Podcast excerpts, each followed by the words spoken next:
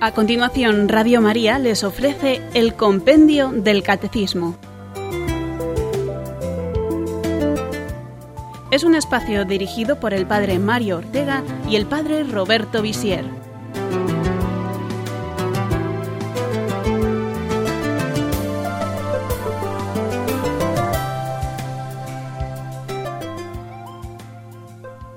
Buenas tardes, queridos amigos oyentes. Bienvenidos a esta edición de hoy de nuestro programa Compendio del Catecismo. Un joven francés del siglo XX escribía así sobre un acontecimiento que cambió su vida. En mi casa, lo que he vivido desde mi niñez es que Dios no existía. Su imagen o las que evocan su existencia no figuraban en parte alguna de nuestra casa. Nadie nos hablaba de él, no había Dios, el cielo estaba vacío. La tierra era una combinación de elementos químicos reunidos en formas caprichosas por el juego de las atracciones y de las repulsiones naturales. Pronto nos entregaría sus últimos secretos entre los que no había en absoluto Dios. Mi padre era el secretario general del Partido Socialista.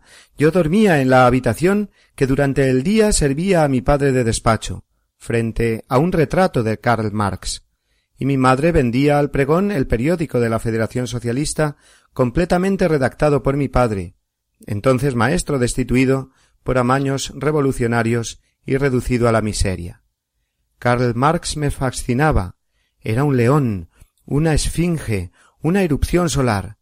Karl Marx escapaba al tiempo. Había en él algo de indestructible que era, transformada en piedra, la certidumbre de que tenía razón.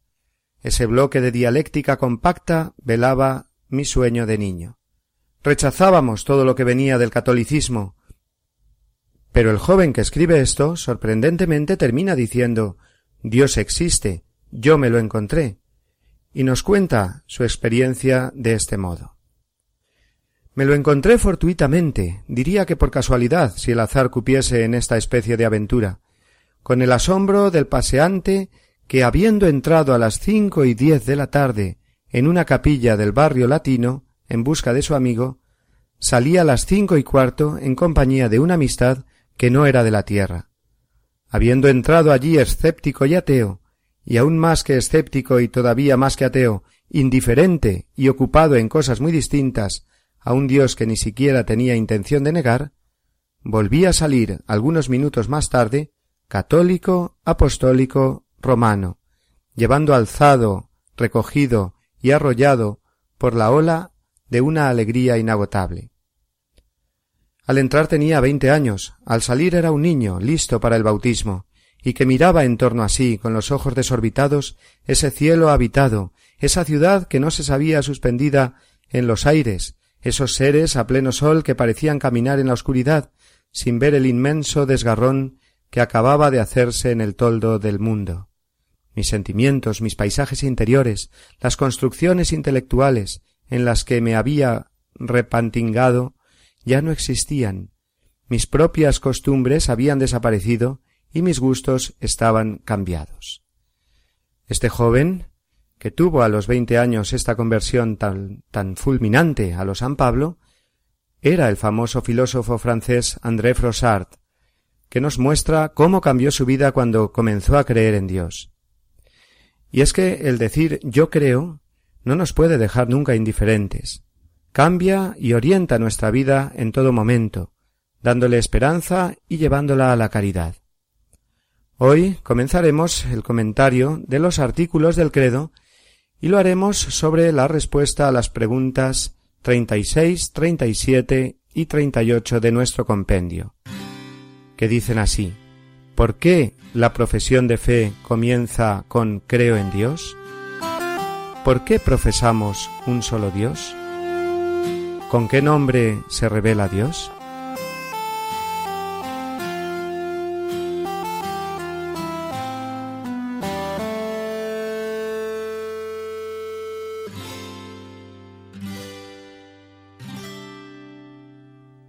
Recordemos el ejemplo del árbol con las tres grandes ramas, que utilizamos para hablar de la estructura del credo o símbolo de la fe.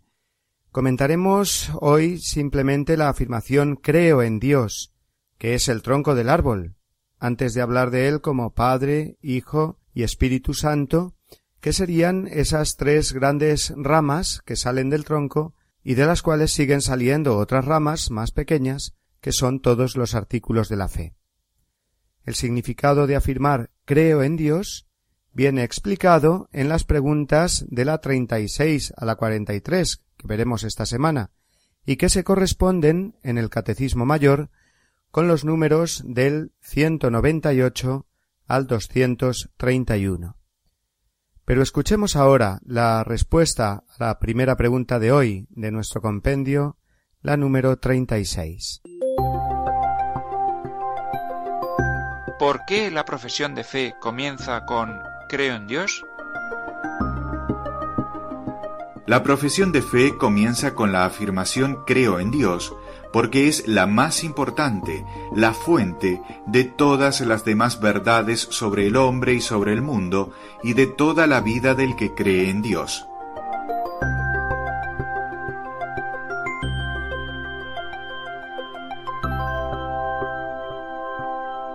Es la afirmación básica del creyente. El hombre que se declara creyente dice creo en Dios y sabe, o debe saber, que no es como decir cualquier otra cosa. Decir creo en Dios no es una afirmación banal o vacía, sino todo lo contrario. Compromete la vida entera, dándole todo su sentido y dando una orientación al mundo, a la historia, a todo lo que sucede fuera y dentro de nosotros. La vida del hombre es totalmente diferente si cree en Dios, si tiene fe. Esa fe le llevará a vivir en la esperanza y en la caridad. El que dice creo en Dios está poniendo a Dios como centro de su vida y como centro de todo. Todas las demás verdades que confesará después a lo largo del credo están contenidas en esa. Creo en Dios. Por eso comienza así el credo. Es igual que sucede con los mandamientos. El primero de los mandamientos dice amarás a Dios sobre todas las cosas. De nuevo Dios lo primero en la vida del creyente. Y todos los demás mandamientos serán consecuencia de ese amor incondicional a Dios. Es muy importante eh, notar esta conexión entre el credo y los mandamientos en su común inicio, poniendo a Dios lo primero, ya que eh, es la conexión entre la fe y la vida, entre lo que creemos y el modo en que como creyentes nos tenemos que comportar. El decir con fe creo en Dios al comenzar el credo lleva al creyente a afirmar también eh, con su voluntad amo a Dios sobre todas las cosas. Hemos dicho que la fe lleva al creyente a la esperanza y a la caridad. Son las tres virtudes teologales. Quien cree en Dios y pone en él toda su esperanza, vivirá contento aun en medio de las dificultades, vivirá con la esperanza de que Dios le ayuda y le sostiene, y con la esperanza definitiva de encontrarlo un día en el cielo. Y así todo esto le lleva a la caridad, es decir, a la entrega amorosa al prójimo en este mundo. Porque Dios es amor, y quien dice creo en Dios está diciendo en realidad creo en el amor. De ahí que todos los santos eh, lo han sido porque han puesto a Dios en el centro de su vida y por eso han amado y se han entregado al prójimo con un amor ilimitado. Dios en el centro de la vida. A esto se le llama teocentrismo, que un cristiano nunca debe oponer a un sano antropocentrismo, es decir, el hombre en el centro, porque el hombre será el centro si tiene en el centro de su vida a Dios. No es coherente con la vida del cristiano decir creo en Dios y luego eh, no comportarse como tal, pretendiendo mm, ser uno el centro del mundo e ignorando o excluyendo en la práctica a Dios. Precisamente cuando reconocemos a Dios como el centro de la vida, como el centro del mundo y de la historia, y como el centro también de mi propia existencia, entonces estoy yo haciendo patente esa grandeza y dignidad que Dios da a sus hijos. Esta es la dignidad que nos da Cristo, Dios y hombre, esa dignidad que lleva al hombre a la comunión con Dios, al abrazo con el Creador, que se produce cuando el hombre dice de corazón creo en Dios. Y confesar una y otra vez creo en Dios es en definitiva aprender a ser humilde. Dios está en el centro y yo con él, pues si no, estaría yo al final completamente descentrado. El verdadero pobre de espíritu que Jesús ensalza en la primera de las bienaventuranzas es en realidad el que dice creo en Dios y lo dice de todo corazón, adhiriéndose a Él, amándolo sobre todas las cosas. Por eso esta primera bienaventuranza, que también es resumen de las demás, eh, dice así, Mateo 5.3, Bienaventurados los pobres de espíritu, porque de ellos es el reino de los cielos, o sea, Dios. El humilde que reconoce a Dios como su Señor y guía, llegará a poseerlo, ya en esta vida y de una manera definitiva en la eterna. Nuestra profesión de fe comienza por Dios, nos dice textualmente el Catecismo Mayor en el número 198, porque Dios es el primero y el último, el principio y el fin de todo. La vida cristiana será, pues, decir hasta el final creo en Dios, es decir, conservar hasta la muerte la fe, porque quien muere confesando en su corazón creo en Dios, Dios se le mostrará cara a cara en la eternidad, y le abrazará como a un buen hijo que ha corrido bien la carrera de la vida, ¿eh? en lenguaje paulino, así lo dice San Pablo. He corrido hasta la meta, he conservado la fe, y ahora me espera la corona merecida. Pensemos lo que será decir creo en Dios en el momento del trance final, eh, cuando todo quede atrás y, sólo quede Dios eh, delante. El que conserva así la fe no muere con las manos vacías, antes bien llenas del único que puede llenar el corazón del hombre y darle la felicidad. Pero hagamos ahora una pausa eh, con una música que nos ayude a reflexionar y a profundizar en esta afirmación creo en Dios que hemos estado comentando hasta ahora.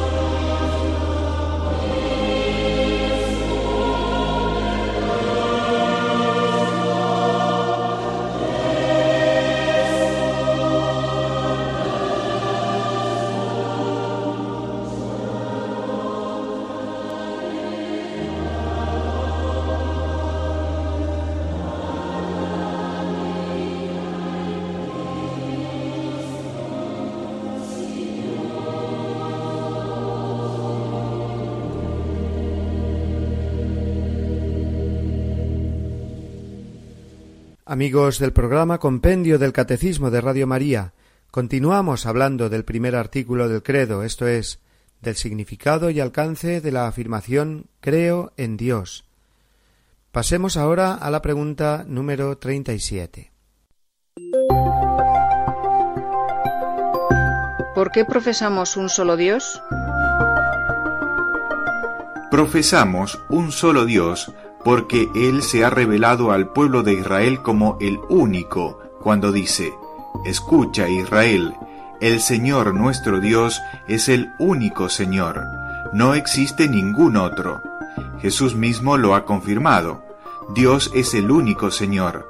Profesar que Jesús y el Espíritu Santo son también Dios y Señor no introduce división alguna en el Dios único.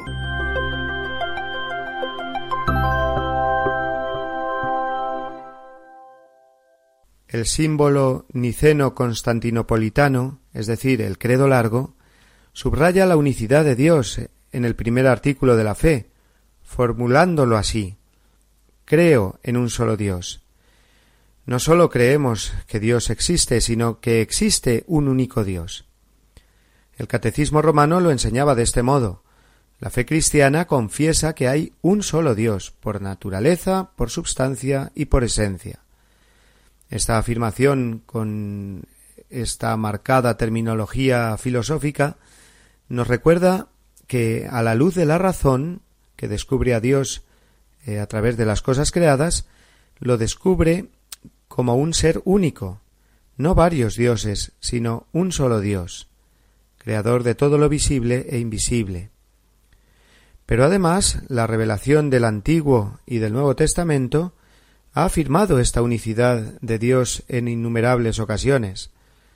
Dios se revela a su pueblo Israel como el único. Escucha, Israel, el Señor, nuestro Dios, es el único Señor.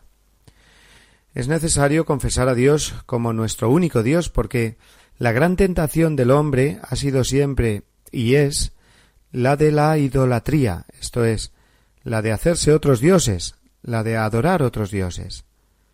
En la historia del pueblo de Israel, el caso más conocido de idolatría es el del becerro de oro, que se construyeron los hebreos eh, cuando Moisés subió al Sinaí. Caer en la idolatría es olvidarse de Dios, que no ha cesado nunca de bendecirnos y mostrarse misericordioso. Eh, cuando el hombre quiere emprender un camino sin Dios, se fabrica sus propios dioses, Dios es a su medida, que los puede manejar y cambiar a capricho. En el fondo, la idolatría no deja de ser un culto a uno mismo, que pone su corazón fuera de Dios. No necesariamente en becerros de oro, sino haciendo del oro, esto es, las riquezas, o el placer, o la fama, sus dioses a los cuales adora. La idolatría es la tentación del hombre de todos los tiempos no hay nada nuevo bajo el sol. Y así leemos en la historia sagrada que el pueblo de Israel era seducido muchas veces por la religiosidad de otros pueblos, dioses extranjeros o baales, dioses falsos, dioses que no eran el único Dios verdadero, el que se les había revelado grandiosamente sacándolos de la esclavitud del faraón.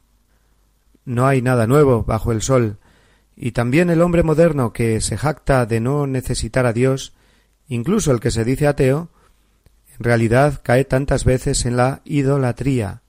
Ha dejado al Dios único y verdadero manifestado en Cristo Jesús para hacerse dioses a su medida y darles un culto desmedido. Personajes famosos, políticos, cantantes, futbolistas, ¿eh? tantos que son llamados así ídolos, uno podrá no ir a misa ni rezar, pero no podrá vivir eh, sin, sin el alcohol, sin la fiesta, sin el juego, la magia, la pornografía, la astrología, y no digamos en casos extremos incluso el, el culto satánico. No son los nuevos dioses, son en realidad los dioses de siempre, que el hombre siempre ha comenzado a adorar cuando se ha apartado del único Dios vivo y verdadero. Por eso, qué importante es comenzar el credo poniendo nuestra mente y nuestro corazón bien fijos en el único Dios. Creo en un solo Dios. Y por tanto, no creo y no quiero creer en otros dioses falsos. No en vano, en la liturgia bautismal se acompaña la profesión de fe con las renuncias a Satanás y al pecado, que son en definitiva una idolatría. A lo largo del Antiguo Testamento vemos que la misión de los profetas se reducía a recordar al pueblo elegido que su Dios es el único Dios. En medio de pueblos politeístas, Israel renueva una y otra vez su fe en un único Dios, el Dios de Abraham, de Isaac y de Jacob, el único y el mismo a lo largo de toda la historia. El politeísmo era lo más habitual fuera de la tradición judía y luego cristiana.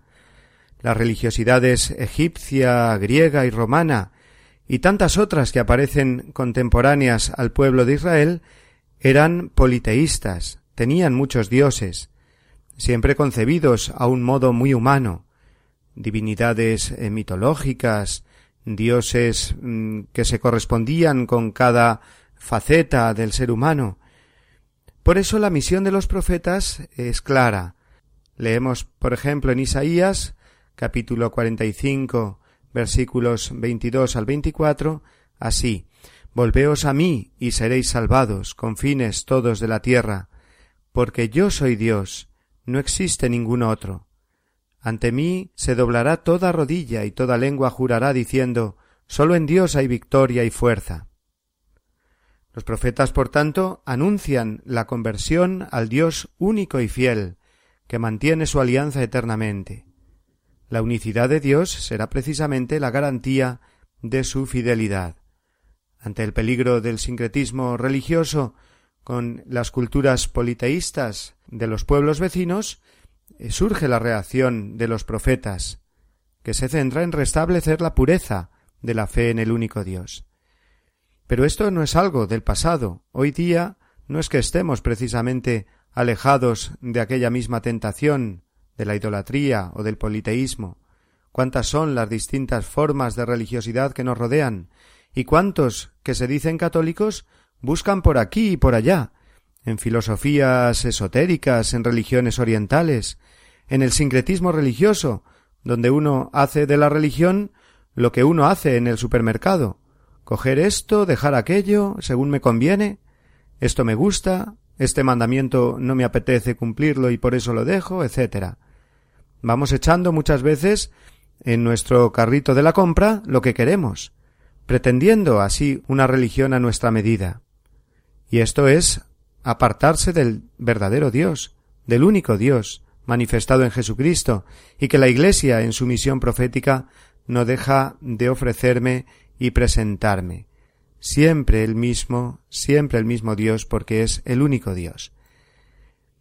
En el Evangelio Jesús recordará y subrayará que Dios es único.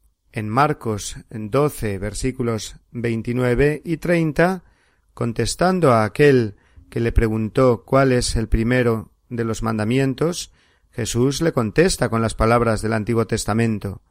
El primero es Escucha Israel, el Señor nuestro Dios es el único Señor, y amarás al Señor con todo tu corazón, con toda tu alma, etc. También eh, subrayará esta unidad de Dios, por ejemplo, en un versículo muy claro, en el Juan 17.3, cuando dice Jesús, Esta es la vida eterna, conocerte a ti, único Dios verdadero, y al que tú has enviado, Jesús el Cristo. Y nos dirá también que nadie puede servir a dos señores. En Mateo 6, versículo 24. No pueden guardarse los mandamientos, el primero de los cuales nos manda amar a Dios sobre todas las cosas, si se tienen otras cosas al mismo nivel de Dios o por encima de él. Y la tradición cristiana también eh, subraya, eh, y vamos a poner un ejemplo de San Pablo, esta unicidad de Dios. En Efesios cuatro versículos del cuatro al seis dice así el apóstol un solo cuerpo y un mismo espíritu, pues vosotros habéis sido llamados a una misma vocación y a una misma esperanza. un solo Señor, una sola fe, un solo bautismo, un solo Dios y Padre de todos, que está por encima de todos, que actúa por todos y está en todos. La Iglesia ha enseñado así eh, siempre la unicidad de Dios. ¿eh? y, por ejemplo, eh, por coger un pasaje muy claro en el Concilio de Letrán, que viene además mm, recogido en el Catecismo Mayor, en el número 202, dice así: Creemos firmemente y afirmamos sin ambajes que hay un solo Dios verdadero, inmenso e inmutable, incomprensible, todopoderoso e inefable, Padre, Hijo y Espíritu Santo, tres personas, pero una esencia, una substancia o naturaleza absolutamente simple. Vamos a hacer aquí una segunda pausa antes de continuar.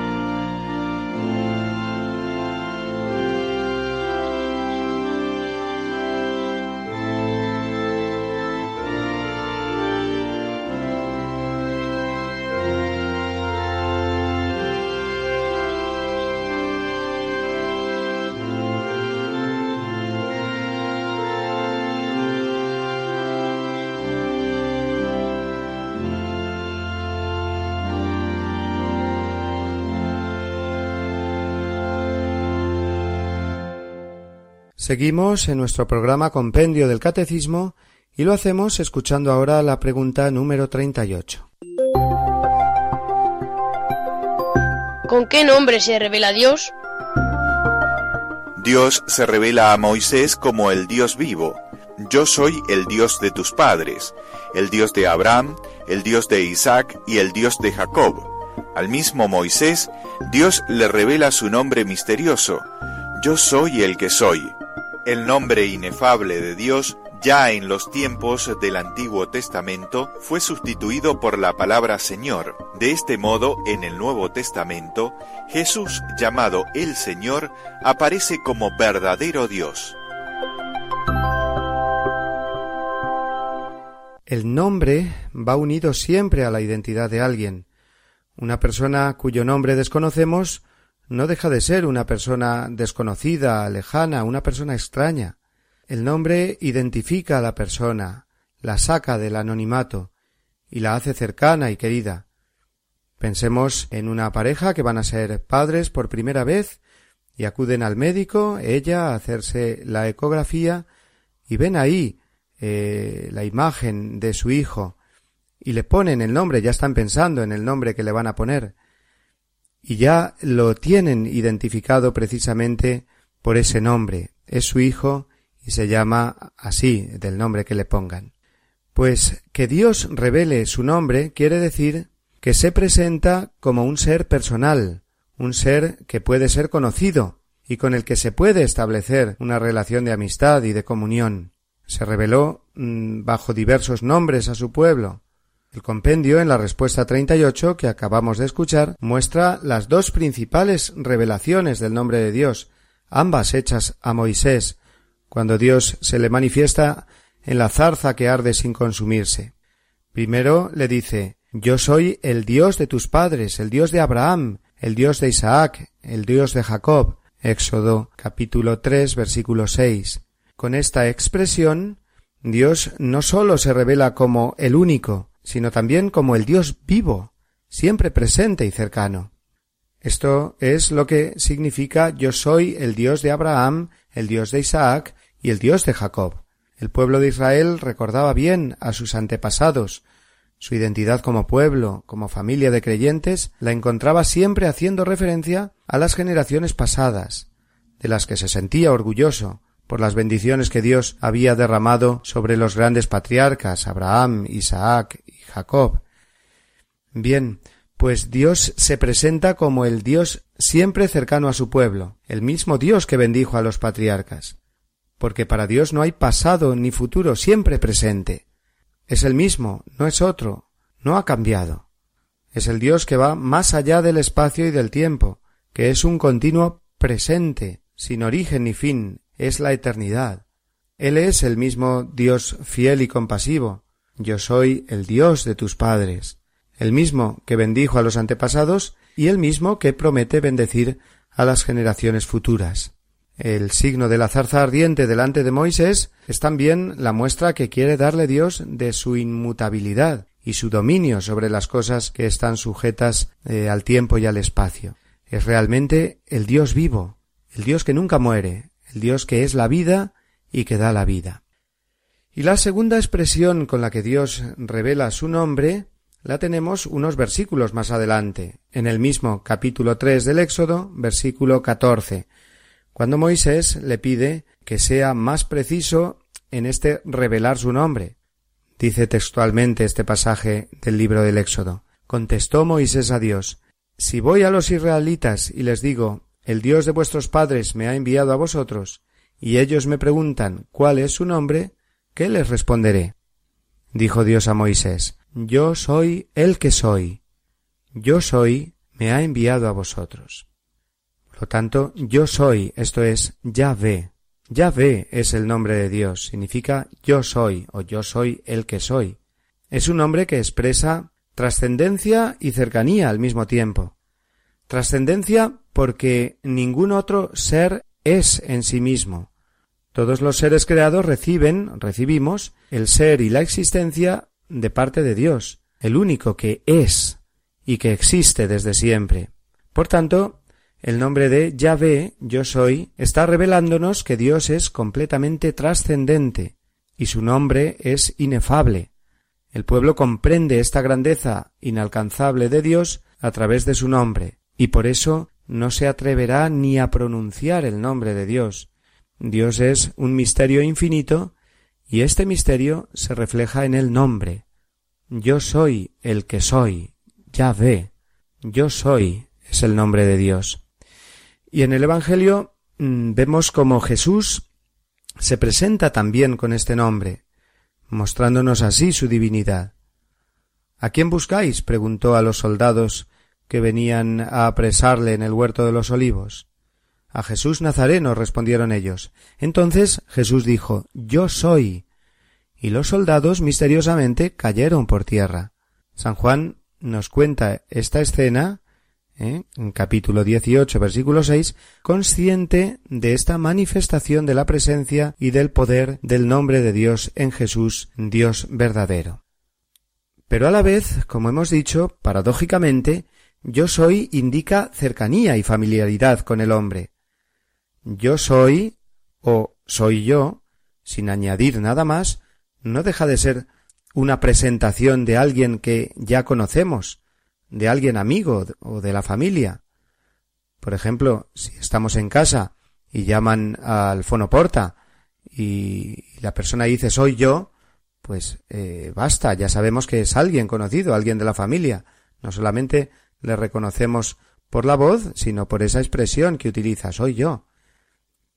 Además, el nombre de Dios mm, yo soy mm, se puede también traducir como yo estoy. Es decir, Dios se revela siempre como el Dios que nunca se va a apartar de nuestro lado. Eh, yo estoy, aquí estoy, estoy contigo. Yo soy amigo que nunca te deja. Tantas otras veces dirá Jesús el yo soy, especificando las formas en que se hace cercano a nosotros. Yo soy el buen pastor, yo soy el pan de la vida, y con el significado de, de estar, de ser cercano a nosotros, en este otro pasaje, yo estaré con vosotros todos los días hasta el fin del mundo. Jesús eh, no sólo es el Dios eterno, sino también el hombre resucitado que ya no pertenece al tiempo y al espacio, sino a la eternidad. Una cosa más. Hemos dicho que el respeto al nombre de Dios era tan grande por lo que significaba que los israelitas no se atrevían a pronunciarlo. Y para ello comenzaron a llamar a Dios el Señor, Adonai en hebreo. El nombre de el Señor hace referencia, por tanto, sólo a Dios. Así fue en el Antiguo Testamento y así es también en Cristo, donde de nuevo Jesús aparece como Dios cuando es llamado por sus discípulos el Señor. Por tanto, eh, Yahvé es el nombre de Dios. Yo soy, que por respeto procura ser evitado por el israelita fiel y temeroso de Dios, y por ello usa el nombre de Adonai, que significa el Señor. Una curiosidad, ¿eh? podemos decir ahora entre paréntesis, ¿no? Cuando mm, los testigos de Jehová nos dicen que el nombre de Dios es Jehová, es bueno saber eh, de dónde sale este nombre, ¿no? Y es precisamente de las eh, consonantes del nombre Yahvé y de las vocales del nombre Adonai. Luego es una mezcla de los dos nombres, Yahvé y Adonai. Le digo por curiosidad, por si alguna vez, como digo, nos encontramos con estas personas que nos dicen, no, el nombre de Dios es Jehová. Bueno, Jehová es en realidad juntar las eh, consonantes de el nombre de Yahvé con las vocales del nombre Adonai.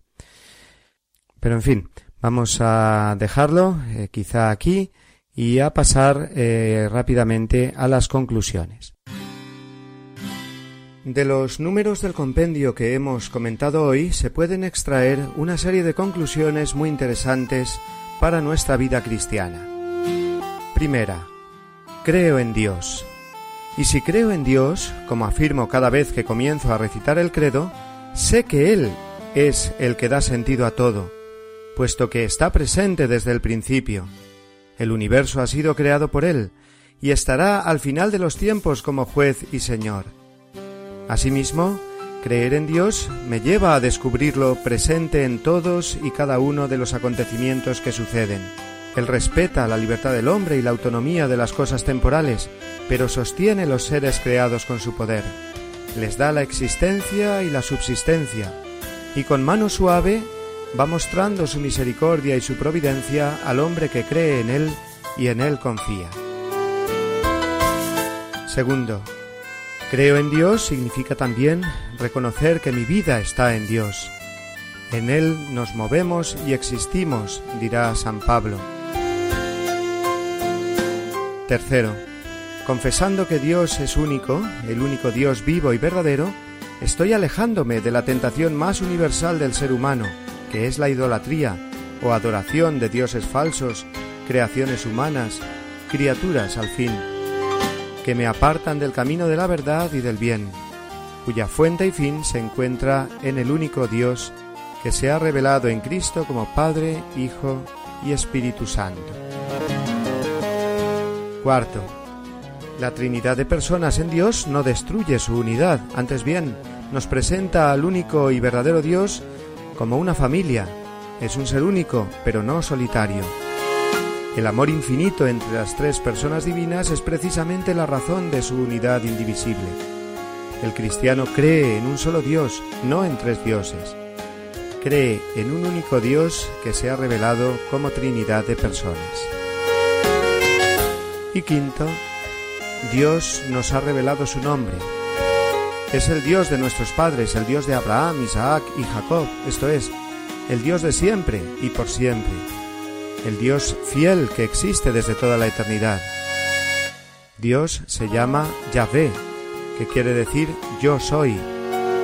Con este nombre Dios nos enseña que es completamente trascendente, pues es el único que existe en sí mismo. Pero es a la vez el Dios cercano, que al decir yo soy, nos está diciendo yo estoy, estoy contigo, no te abandono nunca. Dios es llamado el Señor, y llamándole así, estamos confesando que no queremos tener otros señores a los que adorar, sino al único Señor, que se ha hecho hombre, que es Jesús, el Señor. En Él se nos muestra la más profunda y definitiva cercanía de Dios, ya que no deja de decirnos, yo estoy con vosotros todos los días hasta el fin del mundo.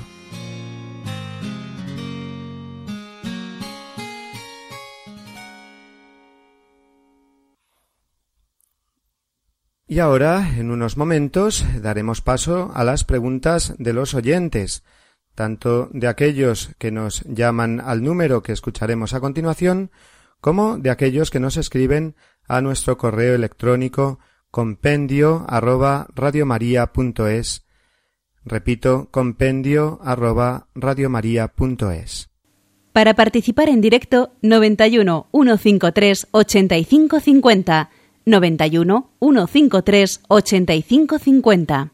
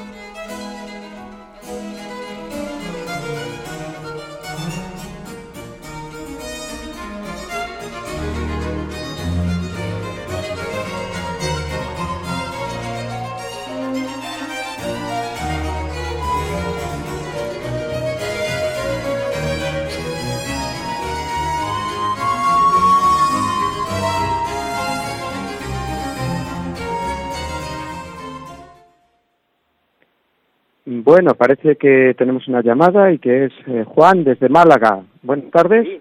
Hola, buenas tardes, padre.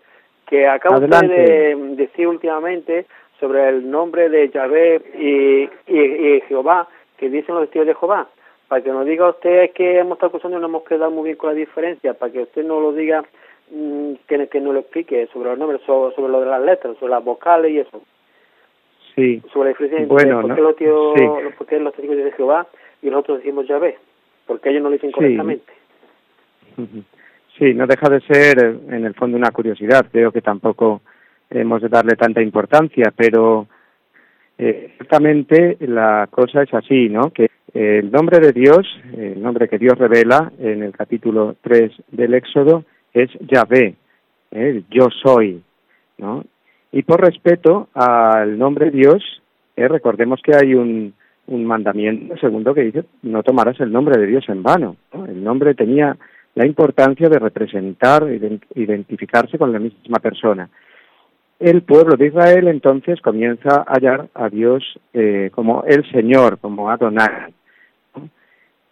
Eh, pues habría que saber un poquito de, hebreo, ¿no? Para, para saber cómo mm, después eh, se juntan las consonantes de uno y las vocales, la forma de pronunciarla de otro, para llegar a ese nombre de Jehová. Pero yo creo que, que es más importante que nos quedemos con el significado profundo, mañana seguiremos hablando más de él, del nombre de Dios, de Yahvé, del yo soy, ¿eh? y también del modo de llamarle a Dios el Señor, ¿eh? que después tomará a Jesús y que al llamar a Jesús el Señor lo estamos reconociendo como Dios.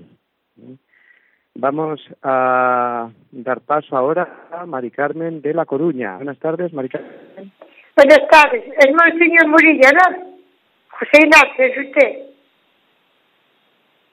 Sí, Mari Carmen. Padre, sí, dígame, le escucho, le escucho. Mire, que tengo, le tengo mucha fe a, al Padre, o sea, a Dios. Él es el creador del mundo, que aunque yo no lo vea, Él existe, Él está ahí, Él existe en el cielo. Padre. Sí, sí, sí. sí. Ah, pensé, que no me escuchaba, qué susto llorar, madre mía. Decía que yo creo, aunque no lo vea, yo creo, yo creo en Él. No, pero lo creo, yo creo en él. Y veo a Jesús, aunque no, no lo vea así, así como, así, así que, ¿cómo le explico yo? Aunque no lo vea presente, veo sus imágenes y eso, pero sé que, que, que existe, que estuvo en, la tierra que murió en la cruz por mi culpa, por culpa del pecado del mundo, no, por salvarlos al mundo del pecado. Y digo, ¿me permite usted hacerle decirle una cosa, contarle una cosa? Me pasó a mí, que estoy viuda, padre, y muy grave, que ya sé que tiene, tiene muchos Muy bien, Mari Carmen. Eh, efectivamente, eh, Dios eh, se hace visible en Cristo y por este Cristo Jesús es la imagen de, de Dios Padre ¿eh? y por eso al hacerse hombre mm, se ha hecho visible para nosotros y tenemos ese más ese acceso a él a Dios pues mucho más fácil las representaciones que se hacen de Jesucristo las imágenes pues nos llevan a adorar su santísima humanidad y a, y a penetrar así en el misterio de Dios ¿eh? que permanecía invisible, digámoslo así, en el Antiguo Testamento. En el Nuevo Testamento Dios tiene un rostro y es el de Cristo. Muy bien, y vamos a encomendarlo efectivamente en, en esas eh, cosas que nos ha contado y, contado y en esas dificultades, ¿eh? en comunión de oraciones siempre, Mari Carmen. Ahora tenemos a José de Almería. Buenas tardes, José. Buenas tardes. Adelante. Mire, dos cosas rápidamente quería eh, comentarle. Eh, cuando le preguntaron las gentes a Cristo mm, cómo dirigirse a Dios, eh, él dijo lo que no hace la Iglesia ahora. Es decir, cuando oréis al, a Dios, dirigiros a Él de esta manera. Padre nuestro que estás en los cielos. Nunca usó Señor ni nada de eso. Siempre mm, dijo a la gente que se dirigiera a Dios como Padre. ¿Por qué no enseña la Iglesia esa palabra y sigue con la acepción antigua del Antiguo Testamento. Y otra cosa, eh, en, en, los en el paraíso terrenal cuando Adán y Eva no tenían, eh, es decir, mortalidad, cuando eran inmortales, y a la resurrección de Jesucristo cuando mm, cenó con los apóstoles, se dice que Jesucristo comió y cenó con los apóstoles y que Adán y Eva comían de los frutos del paraíso, cosa que no es científica porque la comida es solamente una eh, forma de reparar el cuerpo y el sentido único y exclusivo de comer es reparar el cuerpo para que no se muera cuando es mortal. ¿Cómo pues, se puede explicar esas dos cosas? Muchas gracias. Bueno, pues muchas gracias, José. Mire, precisamente la oración del cristiano es el Padre Nuestro y la Iglesia lo que enseña, y es la, la cuarta parte del, catecismo, es el Padre Nuestro, ¿cómo no? ¿Eh? Mm, pero eso no quita que a Jesús le llamaban los apóstoles, él se hacía llamar así el Señor, porque tiene ese eh, sentido de reconocer su divinidad. ¿Qué es alejarlo? Vamos a ver. Aquí es que enseguida empezamos a buscar contradicciones entre unos términos y otros. Llamar a Dios Padre, ¿eh? eh la primera persona de la Santísima Trinidad, y a Jesucristo el Señor, pues es eh, estar reconociendo en una y en otra persona, porque son el mismo Dios, pues a eh, nuestro eh, Señor, eh, que es el que nos lleva, Jesucristo, hacia el Padre. O sea que no tenemos que buscar en absoluto contradicciones ni pensar que la Iglesia, cómo va a, no enseñar el Padre Nuestro si es lo que más hace. Y luego la otra pregunta, bueno, era un poquito compleja, no la he llegado a entender del todo, pero vamos, el, el el pasaje del Génesis de Adán y Eva, que lo trataremos dentro de unas semanas, pues en realidad nos está transmitiendo unas realidades espirituales profundas, ¿eh? más allá del sentido físico que pueda tener la comida, aquel árbol del que comieron, y sobre todo esa desobediencia a Dios, ese querer ser como dioses, ¿no? O sea que, pero esto lo explicaremos un poquito más adelante cuando hablemos de creación del hombre. Vamos a eh, hablar ahora, me parece, con eh, María Graciela de San Sebastián. Buenas tardes. Sí, muy buenas tardes. Eh, mira, la preguntita es, la preguntita es, si yo entro a una de las iglesias pentecostal evangélica o ministerial de Jesucristo a escuchar el evangelio porque pues, el evangelio me gusta, eh, ¿estoy pecado porque son estas iglesias? Eh, no he oído el final de la pregunta, pero casi me la imagino. Que si es pecado, que si es pecado porque, porque me han invitado a, las iglesias y entonces yo voy. Vamos a ver, un católico, yo le voy a decir así de sencilla la cosa, un católico encuentra en su iglesia, pues, eh, su casa, encuentra en su iglesia, pues todo lo que de alguna manera le podrían ofrecer eh, las iglesias evangélicas y muchísimo más. Es decir, muchas veces las iglesias evangélicas se presentan como las que te dan eh, la Biblia, la palabra de Dios. Bueno, eso lo tenemos en la Iglesia Católica y además tenemos la Eucaristía y los sacramentos y la Virgen. Es decir, que uno cuando acude a la Iglesia y acude con fe, e intenta crecer en su fe y formarse bien, e y recibir los sacramentos y confesarse con frecuencia y tener incluso pues esa dirección espiritual o esa confianza de preguntar las dudas que tenga y de formarse bien y de vivir una vida como realmente como católico, pues eh, no necesita de alguna manera ir a ningún otro sitio que no deja de ser pues curiosear o no hace falta, no es necesario. Muy bien, vamos a ver si hay alguna otra llamada. Estrella de Málaga, buenas tardes. Ah, ya, gracias, Dios. Padre, mire, enhorabuena porque esto está teniendo un éxito arrollador.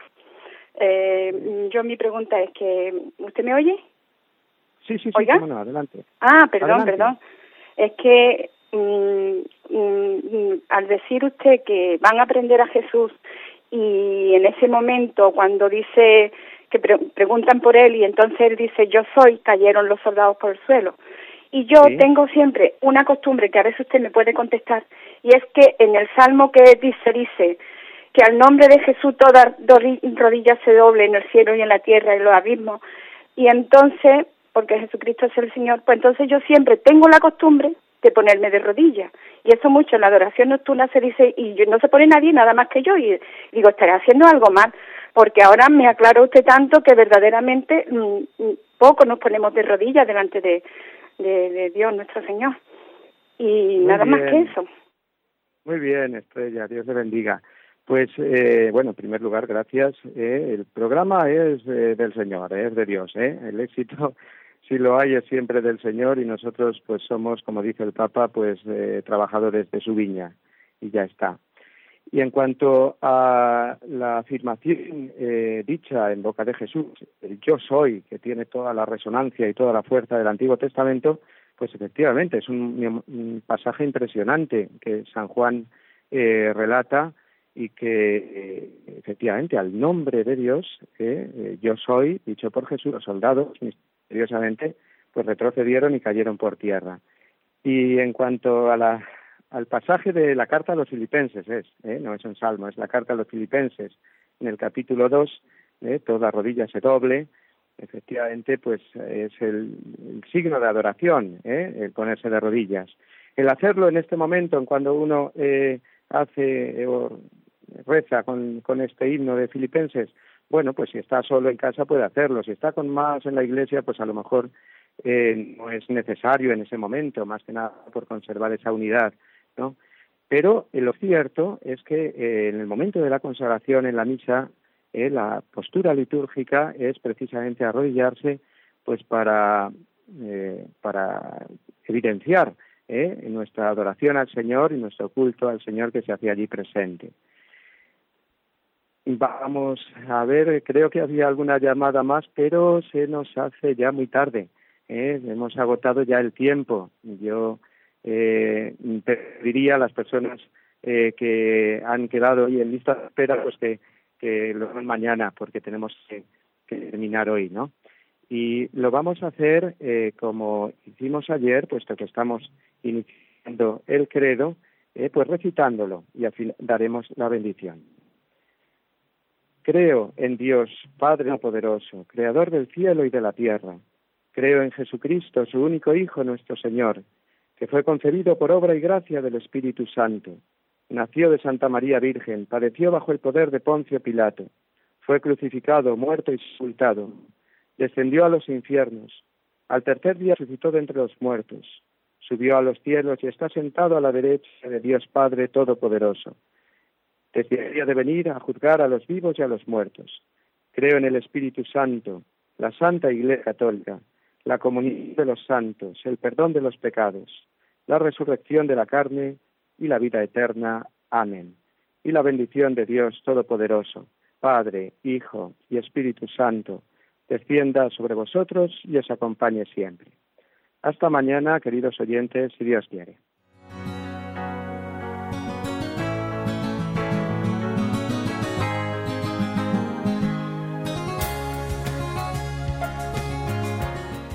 Así concluye el compendio del Catecismo con el padre Mario Ortega y el padre Roberto Visier.